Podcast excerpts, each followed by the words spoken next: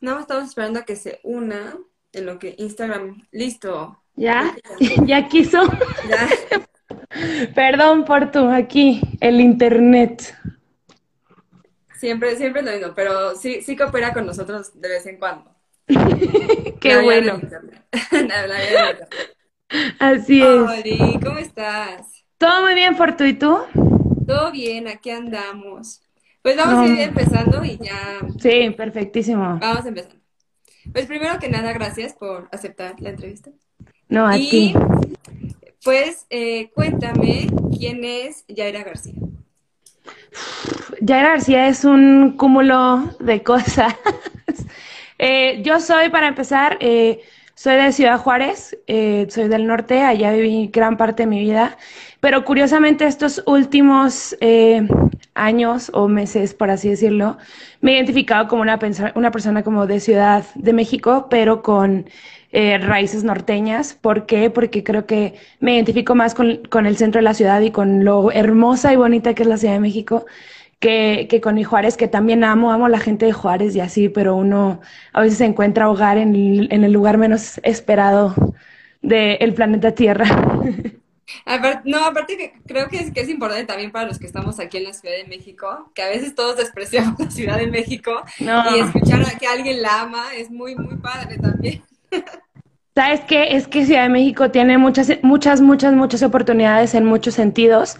Y hablo, hablo desde el aspecto como de ser mujer y, y, de, y de tener voz y voto en algún lugar. Creo que eh, me he dado cuenta que aquí, aunque, aunque nos quejamos mucho, aunque luchamos por tener un poquito más de derechos y más voz y voto, me siento que tengo mucha más voz y voto aquí que pues de donde yo soy, ¿verdad? Todo, todo es por el tan conservador en el ambiente en donde viví casi toda mi vida y, y de repente vine acá, un mundo completamente diferente y encontrarme incluso una Yaira diferente que es el día de hoy a la que fue en el norte, ¿no? Un poquito más creativa, más artística, más, más abierta a mí misma y a lo que soy, ¿no? Y a lo que realmente me enfrenté que, que pues soy yo. Y cuéntame cómo fue tu primer acercamiento al arte, si fue cine, si no fue cine, ¿qué fue? ¿Qué, qué llegó primero a tu vida? Eh, eh, lo que llegó a mi vida eh, fue Movie Maker en la PC. Saludos a todos los que saben Movie Maker alguna vez. Estaba yo en mi prepa y literalmente tenemos un área informática en donde nos pidieron hacer un videoclip para la clase como, como proyecto del salón y ese fue mi primer acercamiento a lo que realmente es mi pasión, que es el audiovisual. Eh, aunado a eso, yo ya tenía gran trayectoria y, historia con, el K-pop, eh, música popular coreana. Y si han visto los videos musicales, saben que son una joya, joyísima de producción, joyísima de arte. Entonces, compartiendo mi pasión del K-pop, más que ya había tenido una exposición al audiovisual, así fue como llegué a a lo que soy hoy, ¿no? Que pues al final de cuentas terminé estudiando cine, que es muy parecido a lo que quiero hacer, pero no es mi punto final. Yo quiero ser este directora y productora de videos musicales y hacer cosas muy cinematográficas desde el punto de vista de la música. ¿Y qué es lo que más te apasiona de, justo de la parte audiovisual, la, creación, la parte de de desarrollar ideas que están en tu cabeza, llevarlas a, a realidad o simplemente el proceso, el proceso apasionante en sí solo, ¿qué, es, lo que, lo que es para ti?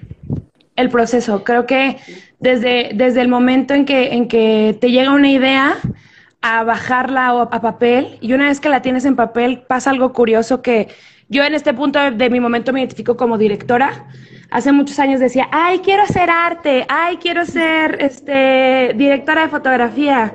Y después de mucho tiempo descubrí que pues no, me gustaba muchísimo la dirección y qué es la dirección pues es un poquito de todo, ¿no? O sea, saber un poquito cómo transmitirle a la persona de arte tu emoción, tu pasión, tu sentimiento, tu concepto, al igual manera que al DP y que a todas las personas que trabajan alrededor tuyo, al, al, al primer asistente de dirección, a cada uno de los productores que está también ahí acompañándote en el, en el momento del proceso. Creo que la preproducción es muy interesante porque está todo muy utópico, ¿no? O sea, súper utópico, como lo que realmente quieres y lo que sueñas y lo que, y lo que esperas ver en pantalla y luego viene el proceso de producción que es rudísimo, pero a mí me encanta, a mí me encanta eh, estar en producción, creo que Eh, ahorita no lo hago, no me dedico full time a eso, pero el momento que estuve ahí, creo que eh, soy medio masoquista porque es súper rudo, pero me encanta, me encanta el trabajo duro que se ve en que se vive en producción. Y cuando viene la post es cuando viene el full on, ¿no? Que, que ahora sí ves tu concepto realizado en pantalla y tienes que formar la historia, tienes que formar el arte en, postproducción. Y una vez que lo presentas, yo así, así me, me, me, considero yo como artista, pues a mí sí me gusta mínimo el aplauso, a mí sí me gusta que, que alguien vea mi proyecto y que mínimo resuene con una persona. Si resuena con alguien que está en el otro lado de la pantalla, yo ya me doy por bien servida y pues también me encanta el aplauso y el reconocimiento. No, me encanta que lo aceptes porque también, o sea, también es súper válido y creo que al final todos queremos un aplauso y un reconocimiento, ¿sabes? O sea, por, más hippies que seamos en la vida de decir, a mí me gusta nada más que me guste a mí. Sí, pero no. O sea, sí, pero no. Pero, pero, pero, pero sí de la mano con la, con, con la siguiente pregunta. ¿Qué, o sea, con qué mentalidad tú vas creando? ¿Con la mentalidad de que le guste a alguien más o con viene de mí y espero que resuene con alguien más? Justo es eso, este, viene de mí y espero que resuene con alguien más. Cuando me, me pediste una frase, batallé un poquito, ¿no? Batallé un poquito en estructurar mis ideas y es porque para mí el arte es, es, un, es un medio de comunicación, o sea, lo que yo hago es un medio de comunicación. Yo espero que, que, que la, o sea, el arte es el mensaje y el medio donde lo presentes es para que alguien más lo vea y resuene con lo que tú piensas. Yo casi todos los proyectos que he realizado son, menos, menos uno, uno no fue tan autobiográfico, pero la mayoría de todos vienen de algo, ¿no? Vienen de algo que me representa, viene de algo de lo que soy. Y, y eh, en algún punto me gustaría que alguien piense o, quiero soñar con la idea de que alguien piensa y, y quiere lo mismo que yo, ¿no? O sea, que, que alguien comparte mi ideología, aunque sea en un 1%, eso me, me llena de alegría, ¿no? Y, y también me llenaría mucha alegría que 100 personas pensaran igual que yo, ¿no? Pero poco a poco vas construyéndote como persona, como artista y en este caso como artista audiovisual en general. ¿Y cómo, cómo ha sido este proceso? Cuéntanos un poco de los cortos, el material que has hecho, si hubo uno que te marcó, si hubo uno que dijiste, me costó la vida, no lo volvería a hacer. ¿Cómo, cómo, ¿Cómo ha sido ese proceso para ti? Yo soy nueva en la industria, nadie me conoce. soy, soy, más difícil. soy rookie, soy rookie. A mí nadie me conoce y no me importa. Eh, yo casi la mayoría de los proyectos que tengo son escolares, tanto apoyando a gente de generaciones arriba mías haciendo sus cortos, como yo presentando eh, eh, cortos escolares. Definitivamente el que más me representa hoy como directora y el que más me representa como persona es Piel Canela, lo pueden encontrar en YouTube. Piel Canela es sobre una drag queen mexicana y como su proceso de, de, trabajo y cómo alienta a una hija drag. ¿Y por qué me representa? Pues porque estando aquí en la Ciudad de México también me di cuenta que era parte de la comunidad LGBT y, y las drag queens para mí resuenan mucho, resuenan mucho porque son performers, ¿no? Ellas son sus propias artistas, así como yo hago arte, ellas hacen su arte, el arte del drag. Y se me hace magnífico lo que hacen, cómo se transforman, cómo, cómo ellas mismas sacan una parte de ellas o de ellos que, que no, no sale a la luz natural, ¿no? Y eso que creo que también resuena mucho conmigo porque tú puedes hablarme como Jaira García, la niña, y puedes hablar conmigo como Jaira García, la artista, ¿no? La creadora audiovisual. Y soy dos personas completamente diferentes, así como Canela y como pues la persona, el, eh, la persona que ella es en su vida normal.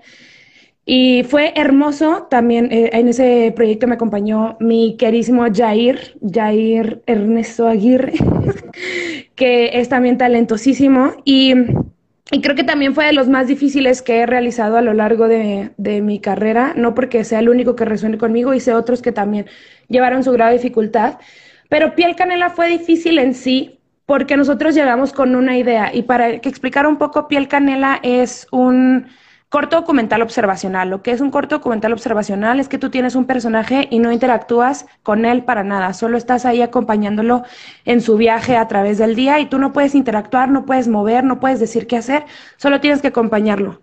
Entonces yo llegué con Yair, bueno, Yair y yo llegamos con una idea Y cuando llegamos ahí nos dimos cuenta que Canela era mucho más de lo que nosotros pensábamos, ¿no? Canela era, no solo era una drag queen, que no, era un hombre que se convertía en drag, no, también eh, actuaba como madre para Fafa y le enseñó a maquillarse, le enseñó a hacer performance e incluso le aplaudió a su hija como si estuviera en un festival, pero era su trabajo.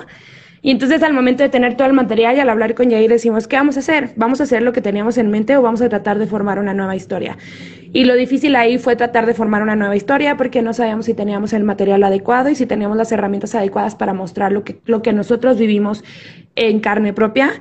Y al final de cuentas creo que fue un gran proyecto y se logró la segunda historia, ¿no? O sea, deshicimos todo lo que teníamos al principio para aventarnos a, algo nuevo, ¿no? Que era esta drag queen que parte también funcionaba como madre y, y eran toda una familia, ¿no? O sea, funcionan como una familia mexicana normal. Y, creo que en el proceso de, documental es súper complicado intentar como recrearlo no filmado, ¿no? De repente, en el momento donde no filmas, eh, estaba todo. Y dices, bueno, lo vamos a volver a recrear y ya no hay manera, ¿no? Entonces es en una cuestión de, montaje literal, pues sí, eh, reestructurar que uno qué es lo que quiere decir. Pero eh, en, en, esta cuestión que hablabas como de, de, cómo te fuiste encontrando como con diferentes proyectos, ¿crees que el arte ha llegado a ti, o sea, en una, en una parte donde lo necesitabas, donde te sirvió como un, un un canal de expresión donde no lo estabas teniendo como en, en muchas relaciones eh, interpersonales, ¿sabes? O sea, llegó a ti como, como terapéutico, como un desahogo, o, no consideras que haya sido como eso para ti? Para mí el, arte eh, es, es, un desahogo para toda mi, mi área creativa, ¿no? O sea, yo me divido como ya era un ser no creativo y ya era su ser creativo, ¿no? Y yo tengo, mi, mi era creativa tiene la necesidad de expresar y de sacar lo que tiene que sacar, ¿no? Soy una persona muy extrovertida que a veces me guardo algunas cositas y a veces en mis cortos o en mis proyectos salen esas cosas que me guardo para mí misma, ¿no?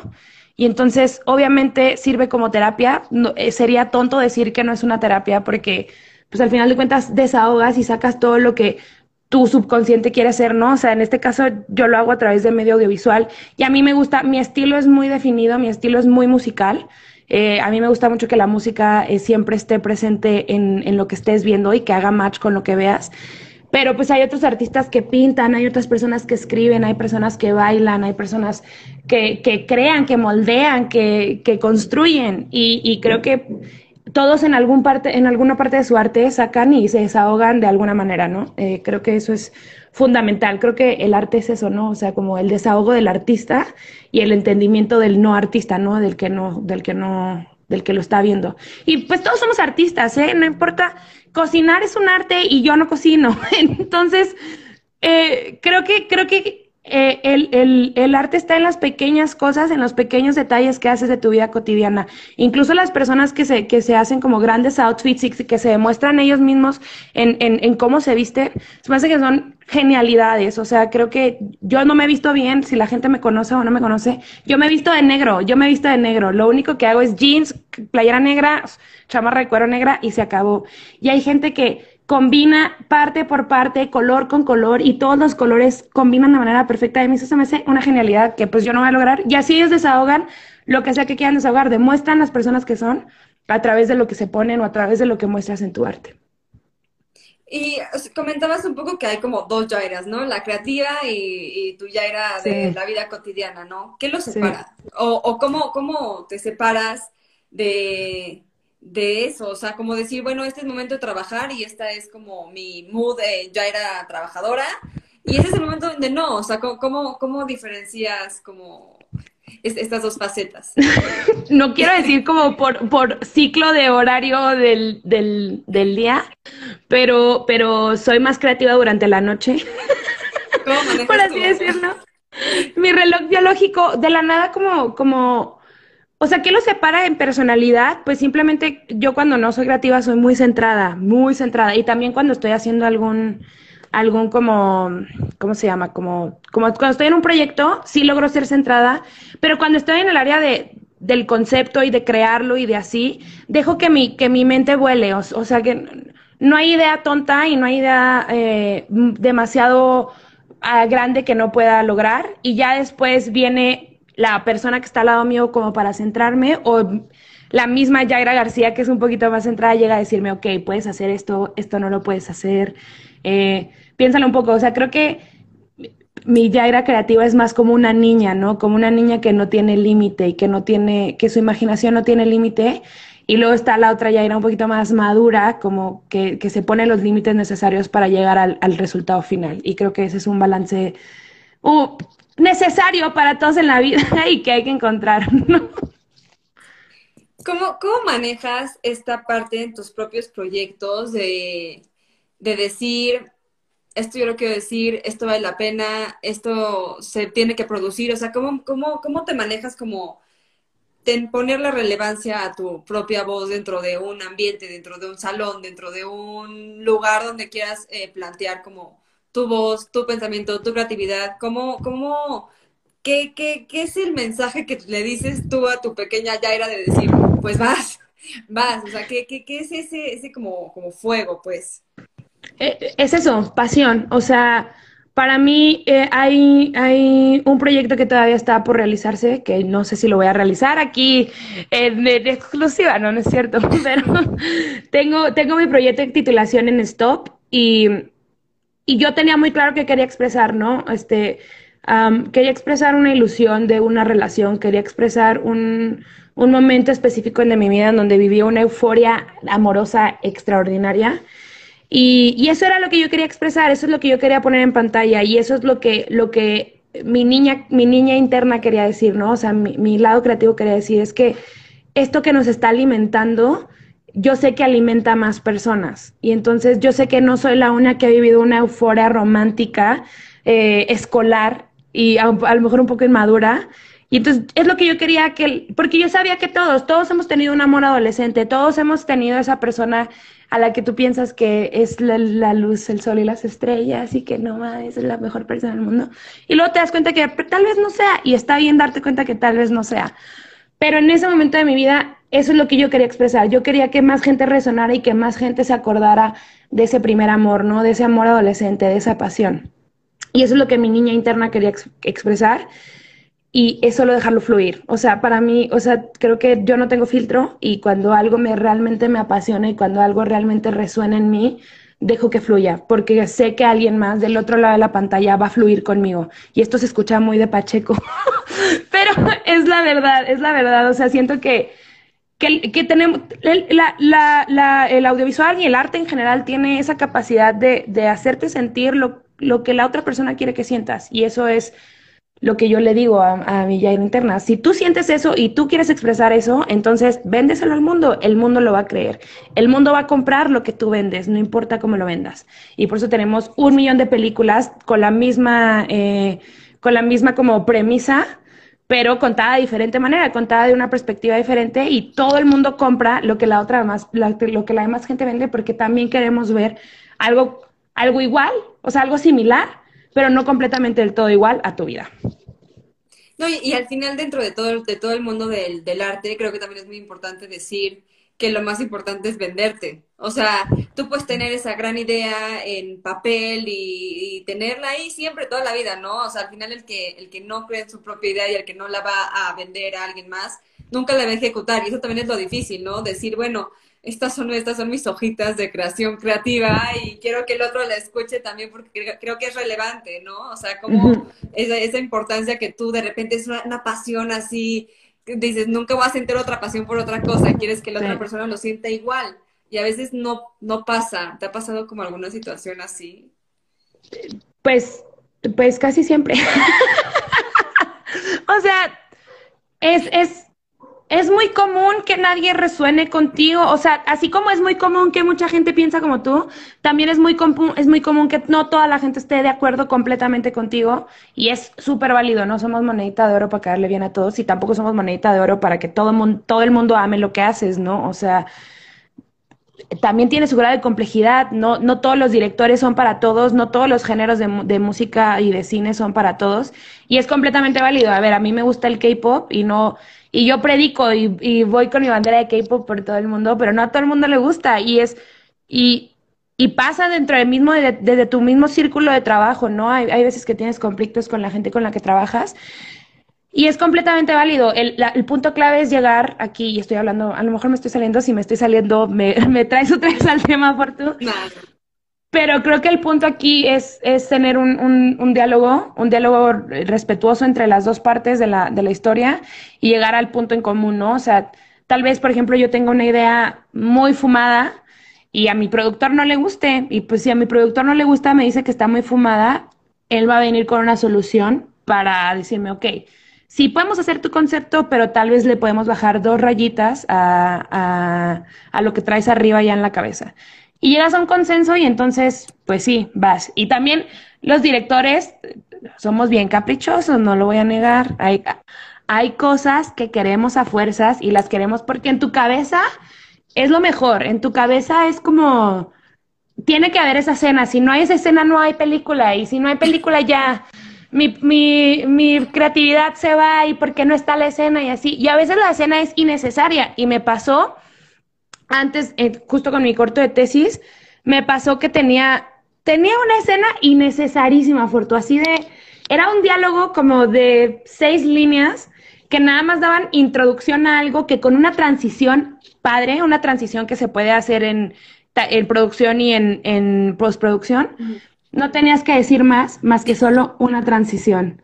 Y entonces, cuando llegamos al punto de presupuestar y nos dimos cuenta que no nos iba a alcanzar, yo volteé a verlo y le dije, a ver, ¿esta es necesaria? Y me dijo Jair, porque también estaba trabajando con Jair ese proyecto. Y me dijo Jair, no, no es necesaria pues quitémosla, o sea, no, el corto no va a ser ni más ni menos por esa escena. Entonces, también tenemos que bajarnos nosotros también y ver qué es necesario y qué no es necesario y quitar lo que no necesitamos. Y eso también es consejo de vida. Quiten lo que no necesitan de su vida. No, claro, es aprender también a ser flexible, pero me refiero más como a, a, a, una cierta crítica que no haya sido un consenso, que haya sido como un rechazo absoluto, o sea, que haya sido como, pues no, no, no me gustó, no se va a hacer, mi trabajo, eso te ha llegado como a desmotivar. O sea, ¿te refieres a la crítica hacia mi trabajo ya puesto en pantalla? Ajá. Claro, claro. He recibido muchas cosas, o sea... Y así como me ven medio templada, soy muy temperamental. Entonces, si me dicen que no, pero ¿por qué no? No sé qué, ¿cómo es que? Y me rehuso y me rehuso y me rehuso. Y real, me tengo que tomar mis cinco minutos Milky Way, respirar y decir, rayos, ¿por qué no acepté la crítica cuando estaba ahí? ¿Por qué no? Es una crítica constructiva, están criticando tu trabajo y no te están criticando a ti, no te están atacando a ti como artista, están atacando el concepto o la idea o lo que sea que hay ahí.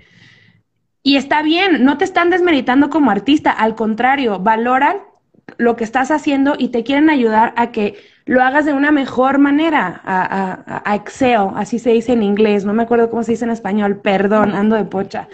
Pero te ayudan a ser, a ser mejor cada día, ¿no? O sea, y son, creo que todos nos hemos enfrentado a, a, críticas y la manera en cómo las tomas es primordial y fundamental para seguir adelante y avanzar y también que te definen a ti como persona si eres un profesional o si eres un caprichoso. Yo eh, muchas veces pequé caprichosa, muchas veces pequé de, de decir, no, no voy a cambiar esto, no, no, se va a quedar, no, no lo voy a cambiar.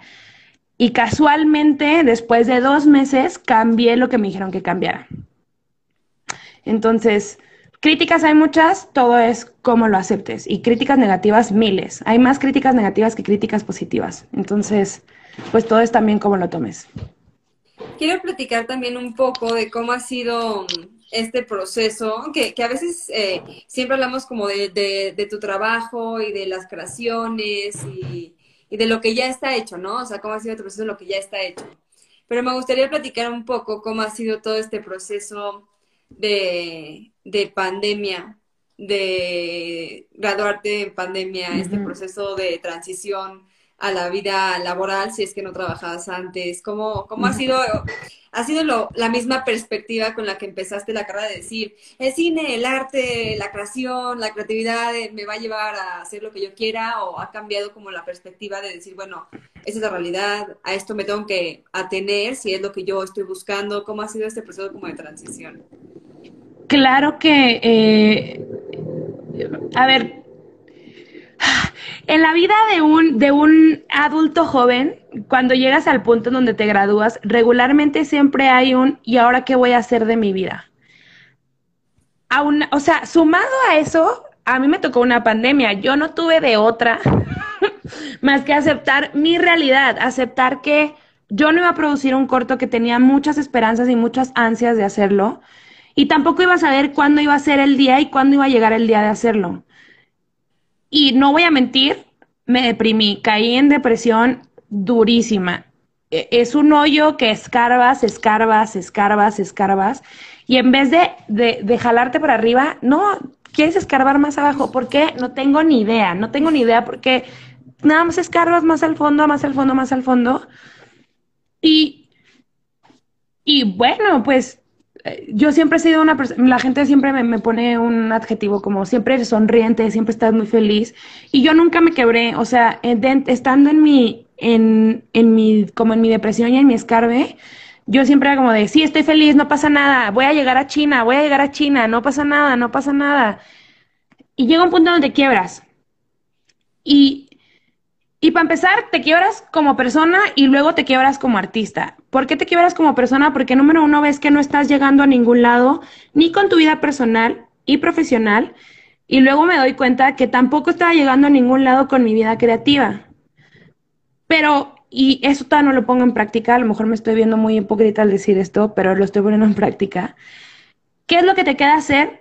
Ponerte, ponerte las pilas. ¿Qué fue lo que hice yo después de caer en depresión, después de graduarme? Ya tenía trabajo, yo ya trabajaba, pero yo sentía que no iba a ningún lado.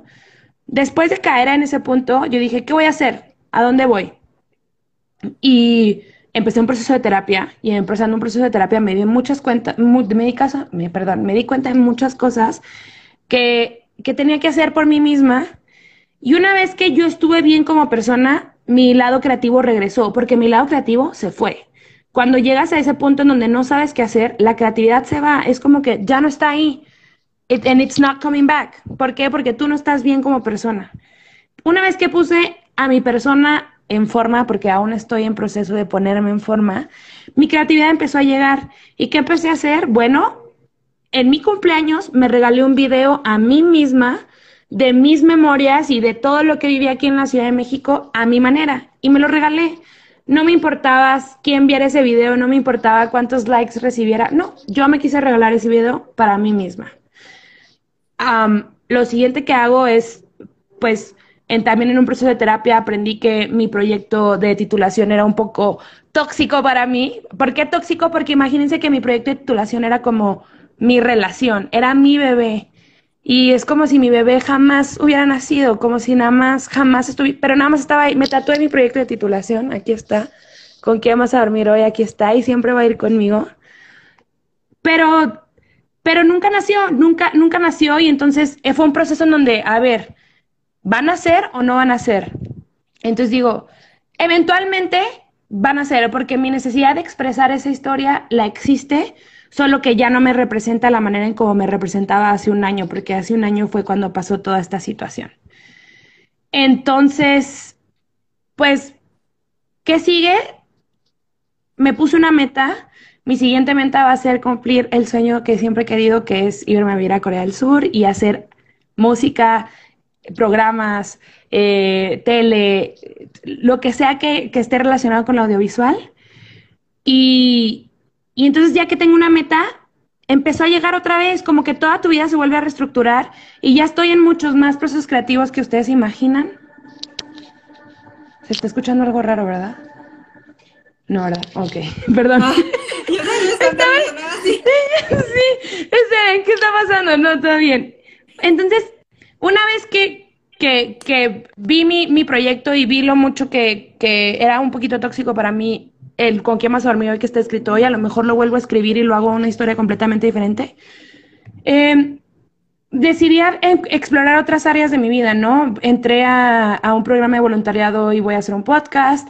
Tengo con mis amigos, eh, con Majo Roaro y Rodrigo Luna, tenemos un, como hay un mini programa de, de, un programa de televisión y también me divierto mucho haciéndolo. También ahí saco mucha, mucha de mi área creativa en ese programa y poco a poco voy a ir surgiendo otra vez como creadora audiovisual. Tengo también un proyecto por ahí, si alguien me sigue en Instagram, muy próximamente saldrá como un, un video de un viaje que hice a, a, Los Cabos, que también va a ir muy, muy a mi persona, a mi persona, o sea, muy, se va a reflejar mucho como lo que soy yo como mi persona en ese video.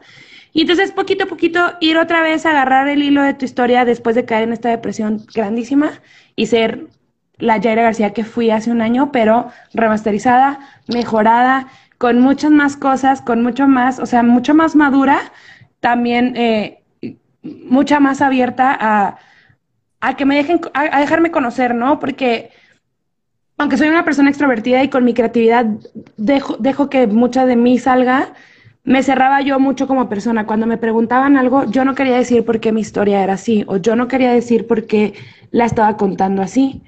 Pero creo que lo mejor y lo más sano para todos es contar las cosas como son, contar de dónde viene tu historia y contar por qué la estás haciendo, no nada más. Sí, aquí está mi historia, me apasiona mucho, saludos. No, es también que tú te logres ver como artista y ver también que tú, Jaira García en este caso, esté representado en lo que la gente también está viendo.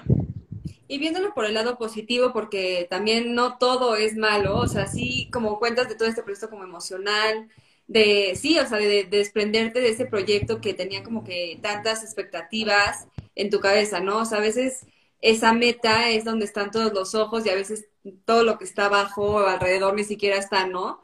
Pero de, de, ese proceso donde, bueno, ya pasó, bueno, ya se canceló, bueno, ya me deprimí. Eh, ya estoy yo como recuperando los hilos, ¿no? De, de, de, mi vida, de a dónde voy a ir. ¿Qué bueno surgió de eso como artista? El vivir como ese proceso, porque creo que también es, es parte de, la vida, o sea, es parte de, digo, la pandemia no era parte de la vida, pero es parte de la vida en este momento, ¿no? Entonces, ¿qué es lo que te ha aportado también? Madurez, muchísima madurez, tanto como persona como artista. Creo que Ahora, eh, antes iba a poner un proyecto que no estaba completamente listo para salir y ahora estoy consciente y creo que lo dijo alguien de aquí en tus entrevistas de que hay que darle tiempo al proyecto, ¿no? No, no, me, no recuerdo muy bien quién fue el que dijo esto, pero me resonó mucho conmigo, que hay que darle tiempo al proyecto, ¿no? Entonces, yo en ese momento iba a sacar algo porque me iba a graduar y tenía que sacar algo, pero ahora hay que darle tiempo al tiempo y tiempo al proyecto, no hay que presionar el proyecto. así como yo dije que el proyecto era mi bebé, que con quién vas a dormir es mi bebé, pues mi bebé también tiene que crecer, comer, alimentarse, caminar y ya después correr. Y que, que, corra libre y como él quiera correr. Y no voy a, no, no hay que acelerar el proceso, ¿no? No hay que acelerar ese momento. Entonces eso también viene mucho como con madurez de entender que es un proceso corto, largo, mediano, pero un proceso que hay que pasar por cada paso del proceso para llegar a un gran proyecto en pantalla en este caso.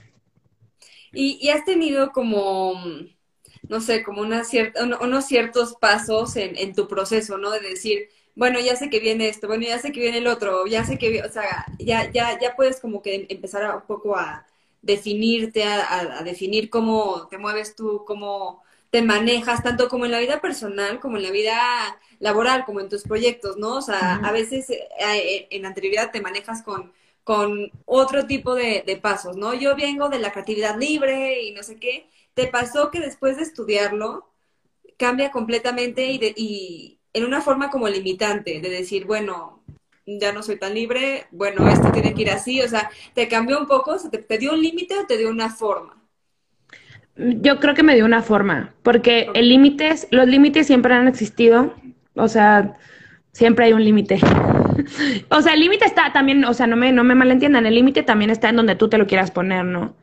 Pero no había forma, era muy scrappy, era muy como, pues ya, sí, agarra una cámara y sí, vamos a grabar, vamos, ¿qué, ¿qué material tenemos? Ya tenemos este material, muy bien, hay que editarlo, ¿qué presentamos? Esto.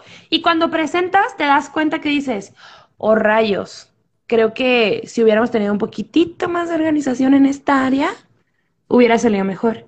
Y es algo que pasa ahorita en, en conmigo, ¿no? O sea, ahorita el, el, justo el, el, video de cumpleaños que está por ahí en mi Instagram, eh, lo planeé mucho, lo planeé con detalle, lujo de detalle, lujo de, de así, escogí primero la canción, después de que escogí la canción, escogí lo que tenía, lo que quería que se viera en cada una de las partes de la canción.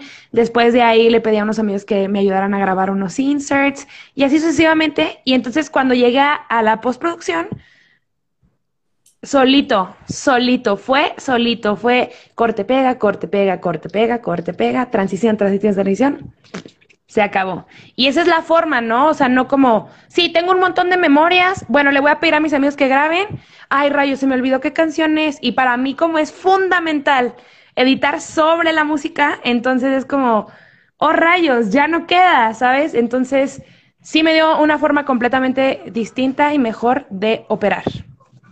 Es que aparte quien no lo ha visto, eh, vayan a verlo, porque sí, es como sí es toda una producción, o sea, yo, yo, yo cuando lo vi, o sea, me, generó, o sea, honestamente como que muchas cosas porque siento que era también, como tú dices, un regalo para ti, un regalo como después de, de chance una temporada de no estar como en tu mejor momento pasando y para mí fue como un como un ultimátum, ¿no? Como decir, hasta aquí.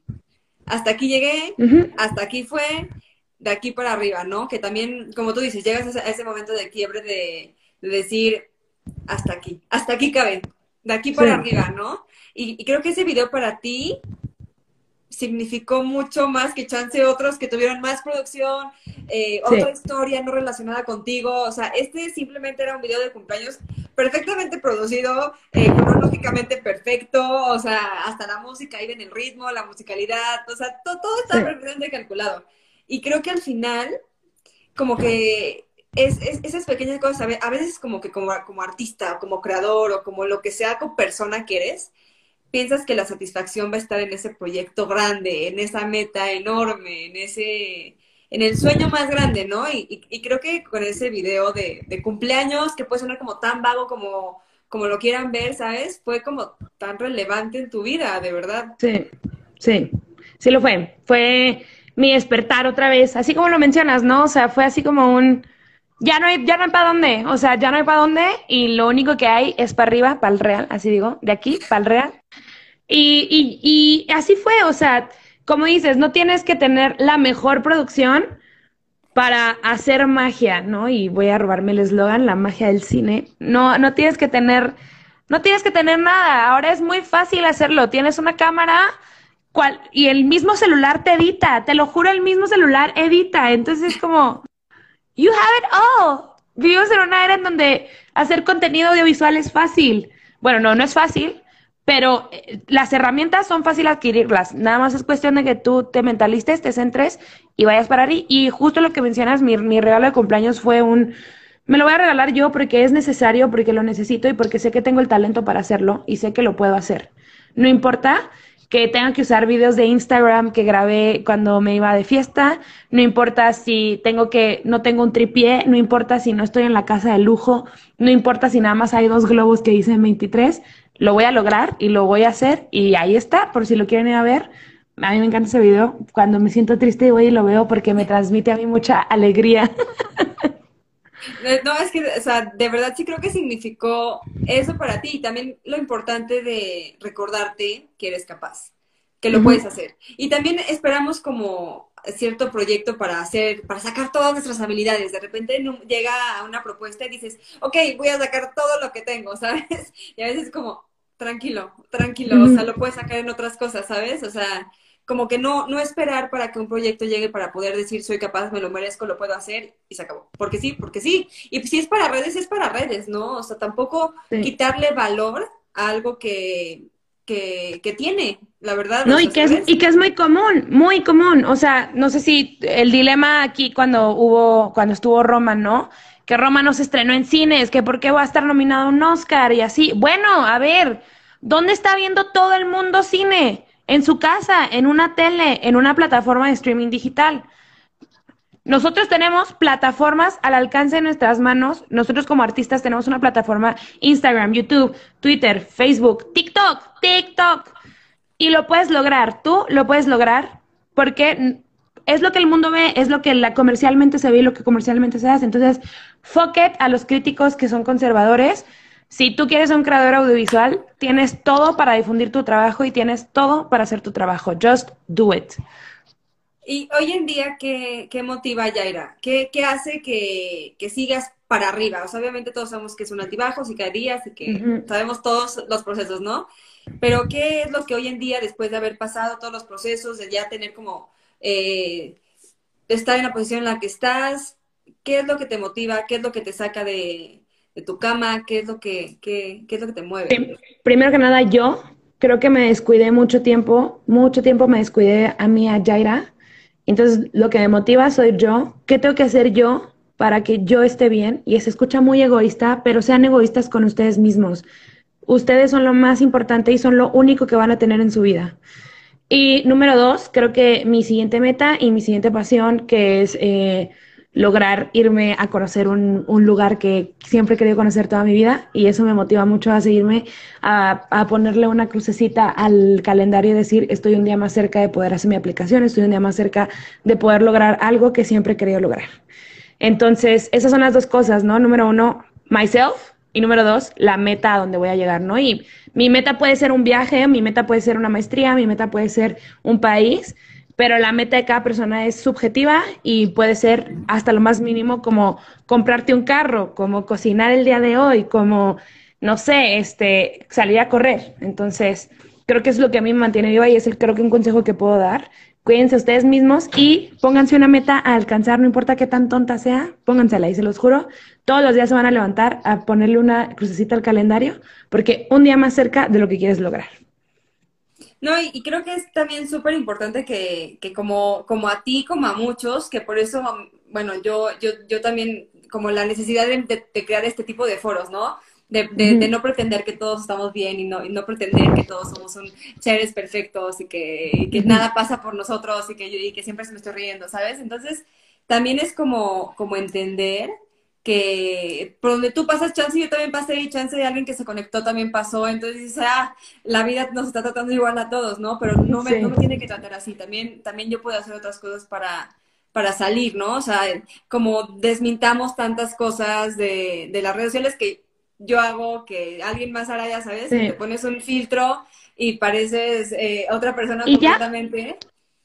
Sí, sí, sí. Y, y al final es, es, un toque de realidad, de decir, bueno, sí me pasó, pero hoy en día me trabajo a mí y creo que no es desde, una forma egoísta, sino es desde, desde, yo no, si yo no estoy bien, yo no hago nada, no hago nada ni, ni de trabajo, ni de relaciones, ni de nada, ni pararme en la cama, ni nada, ¿saben? Entonces creo que también la pandemia nos ha enseñado que la vida también es egoísta en cierto punto. No egoísta, sino saber que si tú no estás bien, no, no puedes estar bien con nadie, ¿no?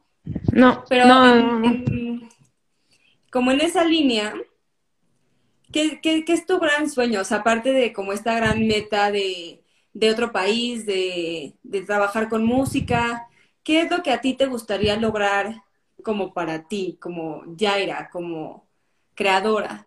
Yo, yo, es algo que siempre le dije a mi mamá. Yo desde que estuve en último semestre en prepa, siempre que iba al cine y me empezaban a rolar los créditos, yo empezaba a llorar.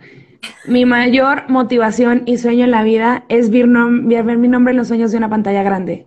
¿Por qué? Because I'm made to it. Estoy lista. es, es, algo que me motiva mucho, es algo que... Y, ¿Y en qué lo quiero hacer? Te voy a decirle completamente honesta. Yo quiero hacer un documental para eh, un artista. Eh, llámese un documental de los Jonas Brothers, llámese un documental de Taylor Swift, llámese un documental de BTS, yo quiero hacer un documental para un músico. Quiero, que, quiero, y ahí quiero que aparezca mi nombre en los créditos. ¿En dónde? Dirección, producción, runner, whatever, I don't care, I'm gonna do it. Es mi sueño. Eso, eso sí, eso para que veas, sí es algo que me, que, que me voy a morir y lo voy a lograr. O sea, tiene que ser un checkbox antes de irme de esta tierra que mi nombre role en los créditos de una pantalla grande. ¿En cualquier contenido? En cualquier contenido. No, pues, pues A ver, si es una, si es una película de ficción, sí, si es un documental, sí, pero sí quiero que sea un documental de un musical, o sea, un documental de un músico. Creo que el, músico que sea, no importa, la industria de la música es un área que, me apasiona mucho también porque soy un músico frustrado. ¿Por qué soy músico frustrado? Mis papás nunca apostaron por la música, entonces ya, pues yo ya... Y cuando intenté tocar guitarra no fui muy buena, pero me gusta mucho la música. Entonces, como me gusta mucho la música, pues eh, decidí que iba a dedicar mi, talento audiovisual a la música. Entonces, sí, pues eso es lo que quiero lograr, Fortu, que algún día un documental, no importa la posición, pero que en un documental musical aparezca mi nombre. Y, ya como para, ir cerrando un poco, ¿qué sería como lo que tú dirías que te representa como directora? Como, como en forma creativa, como en forma de contenido, como en forma de, de la forma de cómo hacerlo, ¿qué sería lo que te representa? Siempre, siempre que sea muy divertido. Creo que eh, entre más divertido. Yo no soy seria. A, ver, yo, yo no, yo y la seriedad no vamos. Siempre digo algo muy chistoso a mitad de un, siempre, siempre me ha pasado que estoy presentando y hago un comentario honesto o un comentario X y todo el mundo se caga de risa, ¿no? Y es como de, ay, no quise dar risa, pero bueno, está bien. Y creo que eso me representa mucho. Igual varios de mis proyectos no son serios, casi todos no son serios. Tengo un proyecto que es serio, que se llama Testimonio, también está ahí en YouTube por si lo quieren ir a ver. Fue el único que hice serio y, y siento que eso no me representa a mí porque, porque no está esa como lucecita de Yaira, ¿no? Que es lo divertido, que siempre se tenga que ver que alguien está teniendo diversión en lo que está haciendo. Y entonces, que sea divertido para mí, para las personas que trabajan conmigo o para las personas que lo vean, creo que eso sí me representa aparte de esta eh, fuerte influencia musical en cada uno de mis proyectos.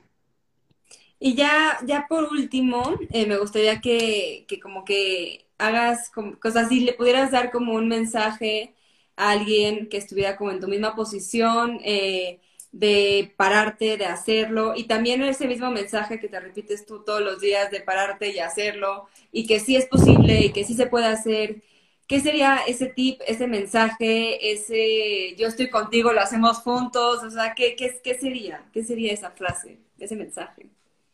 Número uno, eh, voy a hablar desde, desde mi Yaira cuando se encontró en depresión. Nunca estás solo, siempre hay gente que está contigo. Nunca te sientas solo, nunca, nunca estás solo. Están, hay mucha gente que te rodea y que está dispuesto a estar ahí para ti en el momento que necesites. Número dos, cuando te des cuenta que estás en el hoyo, busca ayuda. busca ayuda, busca terapia. La terapia, yo siempre digo que vayan a terapia desde que yo voy a terapia, claro está. Porque a mí me ha sacado mucho adelante, me ha, me ha, me ha puesto en perspectiva muchas cosas que no sabía de mí misma y me han dado a mí el temple para ser la persona que soy de hoy. Y número dos, número tres, perdón, reconstruyete.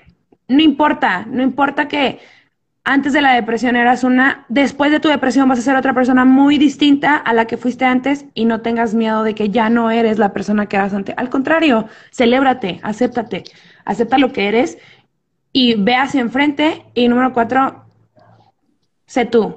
Una, una vez que ya sales de ese problema, que sales de ahí, sé tú, sé tú como tú quieras ser, bailando, cantando, produciendo, eh, eh, haciendo cine, haciendo arte, haciendo teatro, Solo sé tú, porque siendo tú es, es, es como realmente te van a querer. Tratando o pretendiendo ser algo que no eres, van a querer algo que en un futuro no vas, no vas a querer. Vas a voltear atrás y vas a decir, oh rayos, me creé una reputación y así y tengo que seguir alimentando mi reputación. No, no, no, no, no.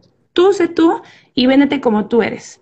Y creo que esos son mis consejos más, eh, más viables y pues nada, el mundo, el mundo, yo también creo que el mundo se mueve por el arte. Creo que es algo muy, eh, a veces es como ficción. ¿Qué, quién inspiró a quién, no? ¿El arte a la realidad o la, la, realidad al arte, no? Y nunca se sabe, nunca se sabe quién inspira a quién, ¿no? El hombre llegó a la luna porque alguien un día lo escribió en un libro. Entonces, nunca, nunca dejen de hacer arte. Y el arte está en todos lados, hasta en cocinar, se los juro, se los juro. El arte culinario es toda una joya para mí. Y, en cuestión de, creación, eh, si estás en un estancamiento de decir justo, o sea, no me llega nada, ya no sé qué más hacer, ¿qué, sería? ¿Qué sería ese tip? No, no te enfrasques. O sea, una vez que llegas a tu, a tu tope, no te enfrasques. Mejor salte a correr, vete por un helado, ponte a ver una película, disfruta música métete a bañar, métete a bañar. el mejor consejo que te puedo dar es métete a bañar, te lo juro, métete a bañar y la idea llegará. Ya sea en el baño, en la cocina, en el parque, la idea llegará, llegará a ti. No la Incluso está en un sueño, ¿eh? Cagado, cosa cagada. Un día estaba durmiendo, lo soñé y cuando me levanté, lo primero que hice fue agarrar una pluma y empezar a escribir. Va a llegar. Si te enfrascaste ya en papel, la idea va a llegar. Los baños de, de Yaira de 24 horas. De, eh, no, no, no, me voy a meter a bañar. No, no, no, no, no, no, no, no, no, no. O sea, sí, pero no. No son de 24 horas, son 15 minutos así de que me caiga agüita, me pongo el shampoo, me paso así el estropajo y yo es como de, ok, creo que ya estoy fresca, llena de ideas para seguir trabajando. Bueno, pues, pues eh, la verdad es que quiero agradecerte mucho por, por la entrevista, por la apertura. Yo siempre lo agradezco, pero creo que siempre se tiene que agradecer porque creo que el hecho de que alguien se, se, se ponga aquí a hablar desde la honestidad, a hablar desde lo que duele, a hablar desde lo que no quieres contar necesariamente, ¿sabes? Se agradece mucho y se valora. Y como yo siempre lo digo, es porque espero que le resuene a alguien más, porque yo también, y como muchos estamos inmersos en esta realidad ficticia, de, de, logros y creo que, que, a veces escuchar que todos nos tenemos que bajar un poquito para ver realmente que todos estamos como en el mismo proceso intentando descifrar qué está pasando, creo que también es muy importante. Y pues nada, no sé si tuvieras como que cerrar con otra cosa. No, primero que nada, gracias a ti por el espacio. Se me hace eh, una joya y una genialidad lo que estás haciendo con cada una de las personas que se presentan aquí por semana por semana. Y pues nada, lo único, lo último que quiero decir es, síganme en redes sociales, yo aquí con mi, con mi anuncio. Dilas, dilas. Síganme en redes sociales, arroba el Swashi en Instagram y Yaira García en YouTube. Y luego ahí estaré posteando unas de las cosas en las que estaré trabajando, unos proyectos tanto en un podcast como eh, en, un, en un programa por ahí, ya no voy a dar tantos spoilers, pero por ahí en mi canal de YouTube van a estar subiendo unos videillos por ahí. Curiosos, datos curiosos. Pero igual, pues cualquier cosa que tengas aquí siempre lo vas a poder compartir y igual también vamos a poner tus, redes, tus redes y de YouTube también para que si no han visto ese video de cumpleaños lo hagan y si no han visto ese documental también lo hagan porque sé, porque vale mucho la pena, o sea, sé que vale mucho la pena y por eso los estoy diciendo. Pues muchísimas gracias. y pues nos vemos en la próxima. Ah, Gracias por te, te, pregunta una fan, que por qué ah. el swashi. No, ay, no, no, no. El swashi viene desde hace mucho tiempo, fue mi primer correo de Hotmail en la primaria. Así es. es un, fue mi primer correo de Hotmail en la primaria y me lo quedé. Ya me lo adueñé. En la primaria me gustaba mucho el sushi. Cuando quise poner el sushi no estaba el sushi, entonces le puse una A y se quedó el swashi y así me lo voy a llevar hasta que me muera. Me encanta. todos pensamos, seguramente lo leyó del poema que viene desde, la Edad Media. No, me encanta el sushi y por eso se llama el sushi. claro que sí. Bueno, pues muchísimas gracias. Igual esta entrevista se va a quedar guardada. Muchísimas gracias por tu. A ti, Yaira. Bye.